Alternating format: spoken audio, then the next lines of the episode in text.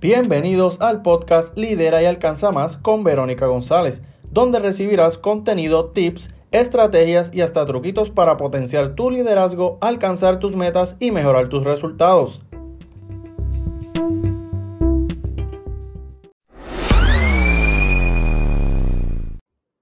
Hola, hola, espero que te encuentres bien. Bienvenida a este nuevo episodio del podcast Lidera y Alcanza Más con Verónica González. Hoy te quiero hablar de cómo la diversificación te puede diferenciar. Te quiero compartir algunas maneras en las que la diversificación puede ayudarte a diferenciarte. La diversificación de servicios, productos o infoproductos puede provocar que tú te diferencies de tu competencia. Pero ¿de qué forma esto es posible? Pues te cuento tres formas en las que puedes utilizar la diversificación como estrategia de diferenciación. Número uno, tu servicio es uno holístico. Quizás tú comenzaste con un solo servicio, pero te has diversificado y dentro de tu de tu diversificación tienes un servicio holístico que trabaja varias áreas que son medulares en la vida de cliente ideal. Por lo tanto, te vas a diferenciar porque ellos van a obtener todo lo que necesitan en un solo lugar, a diferencia de una marca que trabaje un solo aspecto.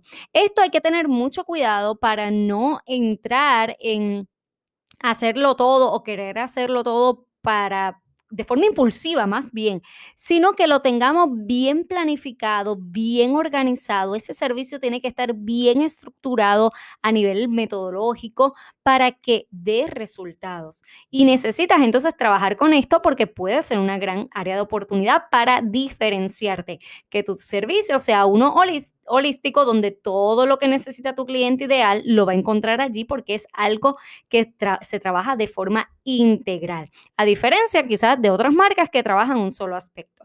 Número dos, productos. Creas productos que complementen el producto inicial. Y un ejemplo bien básico es el ejemplo de la pasta de dientes. Estas empresas que hacen pasta de dientes, que venden pastas de dientes, pues comienzan quizás con ese producto, pero el cepillo de dientes complementa muy bien el producto inicial.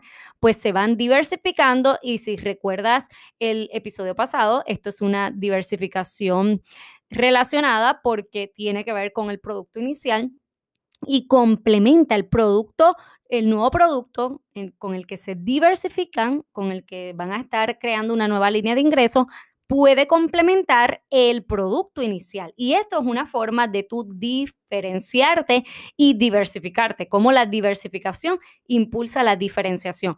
Porque, volvemos, si una empresa solo tiene la pasta de dientes, todos necesitamos el cepillo para limpiarnos los dientes. Pues si yo tengo la pasta, e, el conjunto de la pasta con el cepillo, pues es maravilloso porque ahí lo tengo todo. Y ahí es una, esto es una manera de tú diversificarte y diferenciarte. Número tres, y quizás tú dirás, Verónica, pero en mi caso yo no vendo pastas de dientes.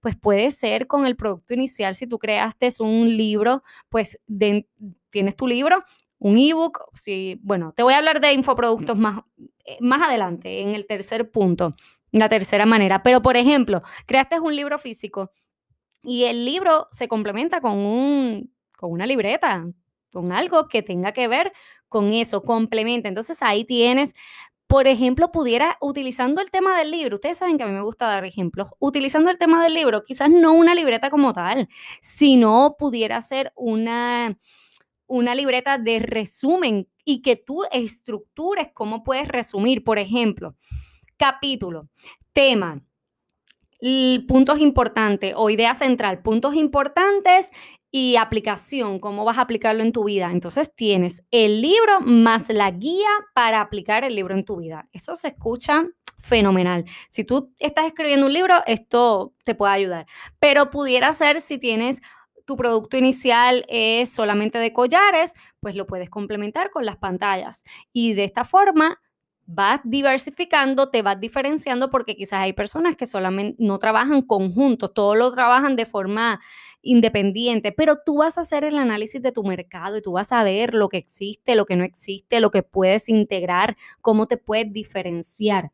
Y número tres, te hablo de los infoproductos, otra de las formas para diversificarte que tengas esta diversificación que te ayude en la diferenciación, que son los productos digitales y pueden ser innovadores y que suplen otras necesidades de tus clientes. Ejemplo, ofreciste un taller sobre cómo crear una página web. Esto tú lo ofreciste, es un taller en vivo de cómo crear una página web y haces un ebook con todos los pasos, tips, recursos, etcétera.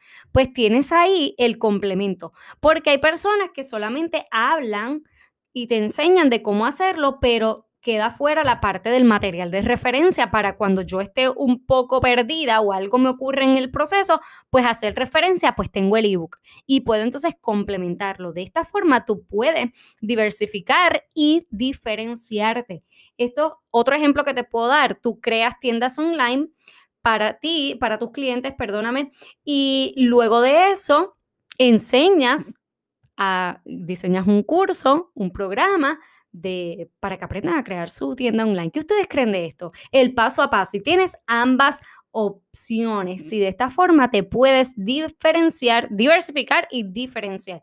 O sea, no solamente tú creas tu tienda online, en la tienda online de tu cliente, sino que le enseñas también a que él aprenda a cómo crear su tienda online. Estas son formas de diversificarte y de diferenciarte. Si tú quieres aprender más sobre las estrategias de diferenciación y diversificación, tienes que ser parte de mi próximo taller online que va a ser el viernes 26 de febrero a las 7 y media hora de Puerto Rico, donde te voy a enseñar estrategias para que te puedas diferenciar y diversificar y obtener mejores resultados en este 2021. Toda la información está aquí en las notas de este programa. Recuerda suscribirte al podcast y compartir este podcast con otras personas, dejarme tu valoración escrita y tus cinco estrellas. Gracias, nos vemos en el próximo, nos escuchamos en el próximo episodio.